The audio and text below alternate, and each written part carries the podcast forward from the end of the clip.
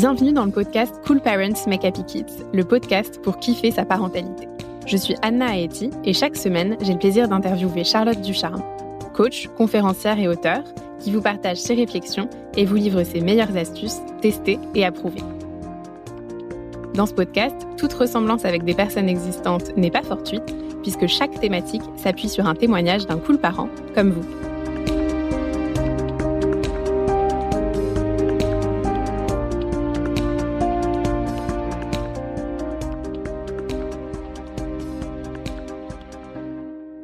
Semaine, on aborde un des sujets qui fait partie des plus grosses difficultés auxquelles on peut être confronté en tant que parent, le sommeil. Que faire quand le sommeil est synonyme de galère? Comment limiter la casse? Faire face aux difficultés d'endormissement, aux nombreux réveils nocturnes? On en discute ensemble grâce au témoignage de Nathalie, maman d'un petit garçon de 8 mois et d'une fille de 3 ans et demi. Nathalie nous partage ses difficultés liées au sommeil de ses deux enfants.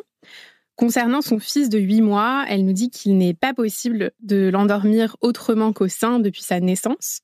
Ses réveils sont très souvent nombreux durant la nuit, espacés de 20 minutes à 2 heures environ pour chaque nouvelle tétée. Nathalie nous raconte que généralement, vers 4-5 heures du matin, son fils hurle s'il est à nouveau posé dans son lit. Elle le garde donc généralement sur elle et a installé une banquette dans la chambre de son fils pour ne pas faire sans cesse des allers-retours qui la fatiguent d'autant plus. Elle nous partage également qu'il est difficile de passer le relais à son mari, car généralement son fils n'arrive pas à se calmer avec lui et hurle d'autant plus. Par ailleurs, Nathalie a également une fille de 3 ans et demi. Lorsqu'elle était plus petite, le sommeil était déjà compliqué, étant donné qu'elle devait rester à côté d'elle jusqu'à ce qu'elle s'endorme, et elle rejoignait très souvent ses parents dans leur lit au milieu de la nuit. Comme elle l'explique, depuis qu'ils ont accueilli un petit bébé dans la famille, ils ont arrêté de lutter notamment pour éviter qu'elle réveille le bébé et également par épuisement. Depuis, sa fille dort donc systématiquement dans le lit de ses parents et ne peut s'endormir que si un de ses parents y est avec elle. Ils ont notamment essayé d'installer un lit pour sa fille dans leur chambre, mais cela ne lui convient pas, elle veut absolument dormir entre ses parents, ce qui fait que Nathalie et son mari passent souvent de mauvaises nuits. Nathalie nous confie qu'elle a de moins en moins de patience et que le manque de sommeil commence à lui peser énormément. Alors Charlotte, déjà, est-ce que euh, le sommeil agité qui est décrit, les réveils nocturnes, les difficultés d'endormissement sont forcément une fatalité pour tous les enfants? Alors merci euh, Nathalie déjà pour euh, pour ton témoignage. Je pense que beaucoup de parents euh, se reconnaîtront dans ces difficultés qui sont extrêmement pesantes pour toute la famille. Alors de ce qu'on voit, les difficultés de sommeil concernant les enfants de plus de six mois, puisque en dessous c'est vrai que voilà évidemment il y a beaucoup de réveils parce que l'enfant notamment a faim la nuit, concernent 30% à peu près des enfants. Euh, et euh, donc 70%, je crois que c'est d'ailleurs euh, les chiffres de Amélie hein, de l'assurance maladie, 70% des enfants dorment bien, n'ont pas de difficulté ni à se coucher ni ni la nuit, mais quand on est dans les 30%, c'est en effet souvent très dur à vivre. Alors, une question qu'on peut se poser, c'est est-ce qu'il faut aller à l'encontre de ça à tout prix pour y remédier, ou est-ce qu'il faut accepter que le sommeil soit agité comme ça? Ça, c'est vraiment quelque chose qui est euh, propre à chacun. Dans certains pays, c'est normal de euh, dormir euh, avec ses enfants, de dormir avec toute la famille, et ça convient à certaines familles, et à d'autres, ça ne convient pas.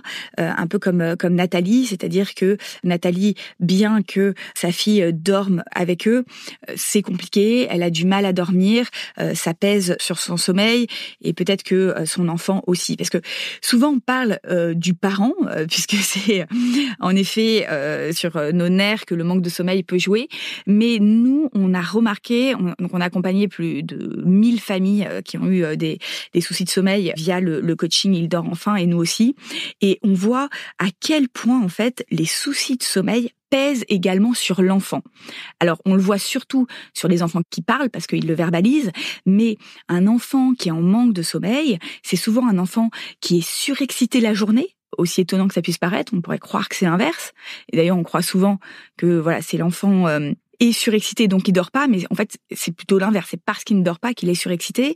Euh, l'enfant euh, est, fatigué, a des problèmes de concentration, euh, il râle beaucoup, il veut beaucoup ses parents, il peut faire des colères incroyables du fait d'un manque de sommeil.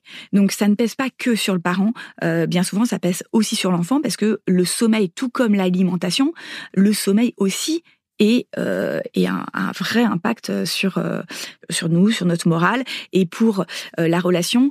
Euh, moi, je pense qu'il faut quand ça pèse sur la famille, il faut faire quelque chose. On peut pas rester dans cette situation. C'est trop dommage.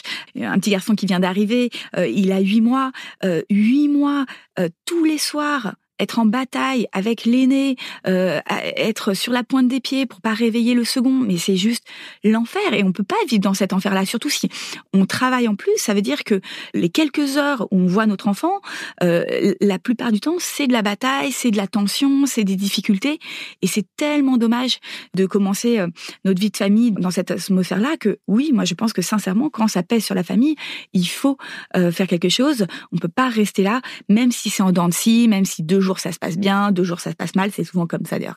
Deux jours, deux jours, deux jours, au bout de huit mois, ça fait déjà huit mois que ça se passe mal. Donc je pense que euh, c'est important d'agir et surtout on le voit, et je le vois, on le voit dans les autres coachings euh, qu'on anime. Euh, il y a plein de parents qui disent mais j'y arrive pas, je, perds patience, etc. Mais en fait, évidemment, ces personnes qui ont des, des soucis de sommeil, il faut d'abord régler les soucis de sommeil parce que quand on dort pas, on ne peut rien faire. Enfin, moi, quand je ne dors pas, je, je, je n'arrive pas à être patiente. Euh, c'est très compliqué. Déjà, c'est compliqué de gérer son enfant, mais en plus, quand on est fatigué, c'est, vraiment très difficile. Et en plus, ça nous renvoie une image de, à nous parents, euh, de, de on n'y arrive pas, on est nul, etc. Donc oui, je pense que ça vaut le coup euh, quand c'est un poids pour la famille euh, et quand les solutions qu'on a trouvées, qui, qui sont peut-être euh, de dormir ensemble, etc., ne conviennent pas non plus, de se faire accompagner ou en tout cas d'essayer de nouvelles choses.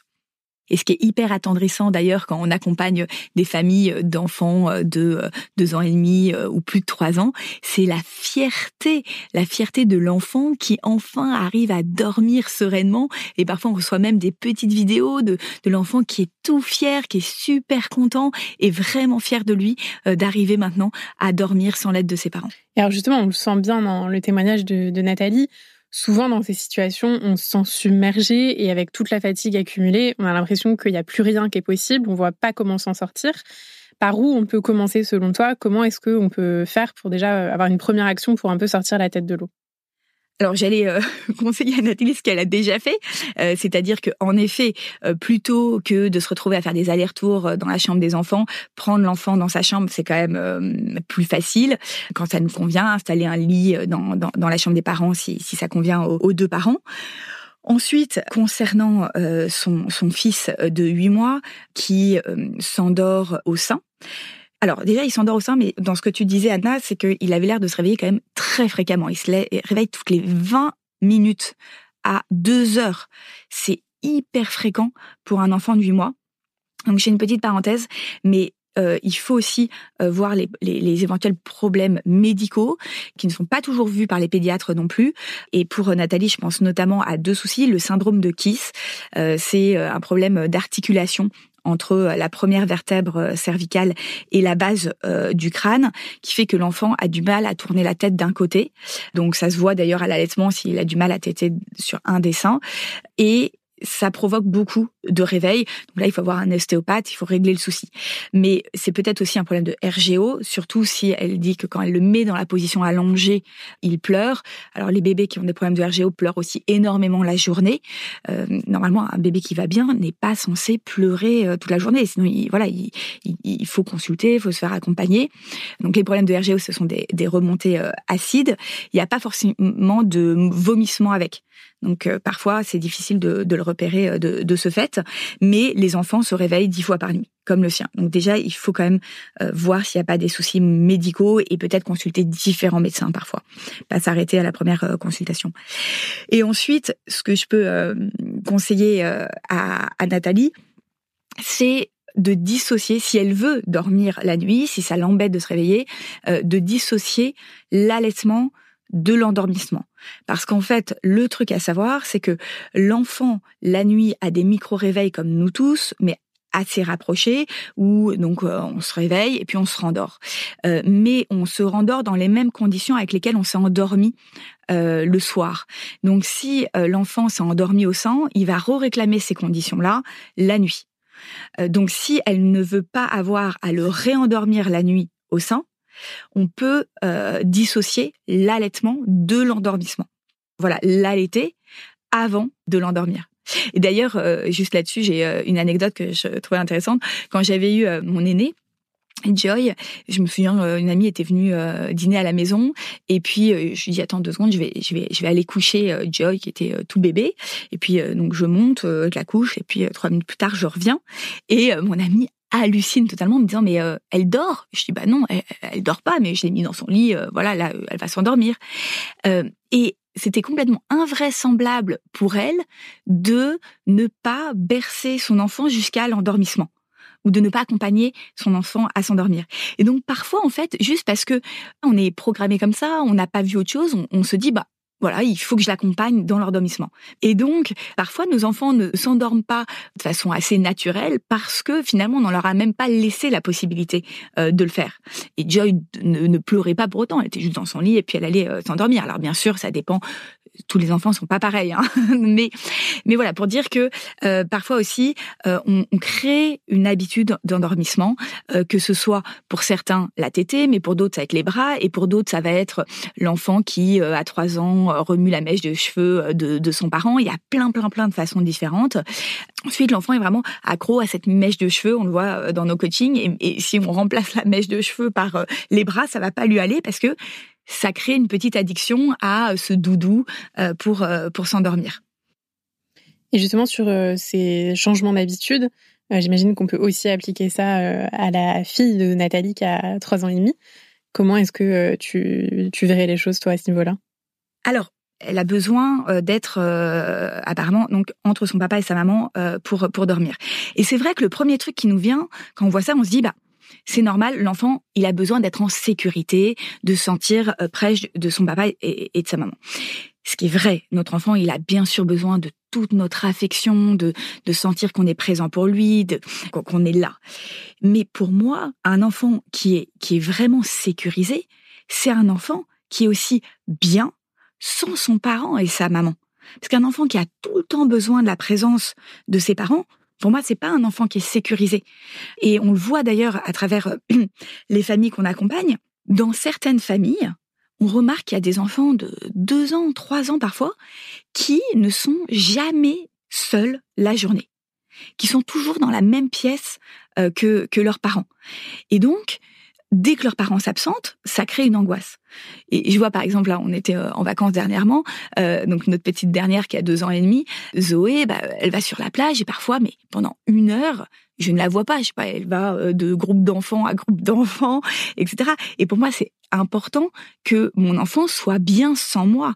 Et ça, bien sûr, il faut que moi-même je sois sécurisée, que je sois aussi bien sans mon enfant.